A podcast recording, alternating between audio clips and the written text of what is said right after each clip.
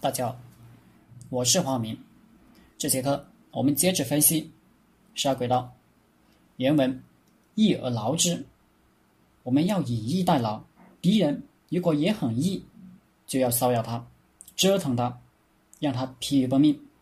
典型的战例是春秋时吴楚之战。吴伐楚，公子光问计于伍子胥。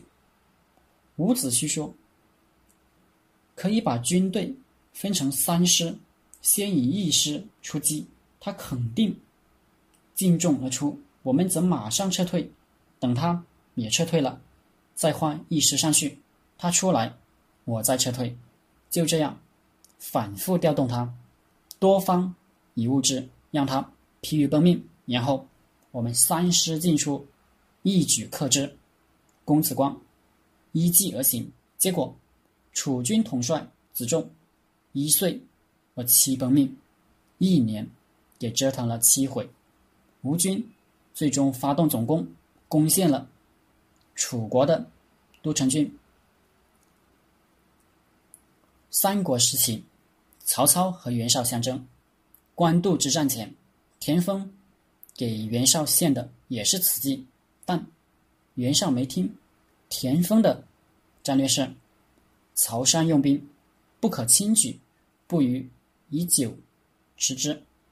将军据山河之固，有四周之地，外结英豪，内修农战，然后减其精锐，分为机兵，趁虚之出，以咬河南。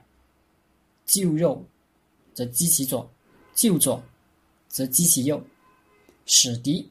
疲于奔命，人不安业，我未劳而彼以困矣，不及三年，可作客也。今是妙胜之策，而决成败于一战，悔无及也。毛泽东总结红军的战术：敌进我退，敌驻我咬，敌疲我打，敌退我追，也是这个意思。兵法都很简单，难的是判断，比如。那敌军来，你怎么知道他是来骚扰的，还是来总攻的呢？实际上，我们无法知道。所以，毛泽东说：“一上战场，兵法全忘了，随时有紧急情况要你处理决策，哪顾得上兵法？怎么办？就要心中胸中有全局，是你调动敌人，不是敌人调动你，对自己。”立于不败之地，保护好自己，不轻易出战。与李牧防匈奴，坚壁清野，城门一关，任你如何挑衅。我没准备好，我就不出战。一年没准备好，就一年不战；十年没准备好，就十年不战。哪天准备好了，时机到了，就一战而定。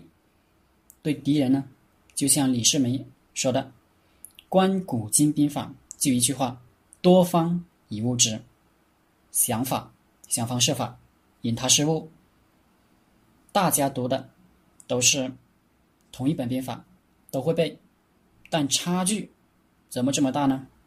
原因在于判断，你判断不了现在发生的是什么情况，是判断不了敌情吗？表面上是对敌情没判断，本质上是对自己。没判断，你只要对自己判断清楚了，任他什么敌情，你自然知道该怎么办。好了，这节课就先和大家分享到这里，大家可以加我的 QQ 微信幺零三二八二四三四二，我们一起读书创业，讨论企业管理、团队管理、投资、互联网。谢谢大家。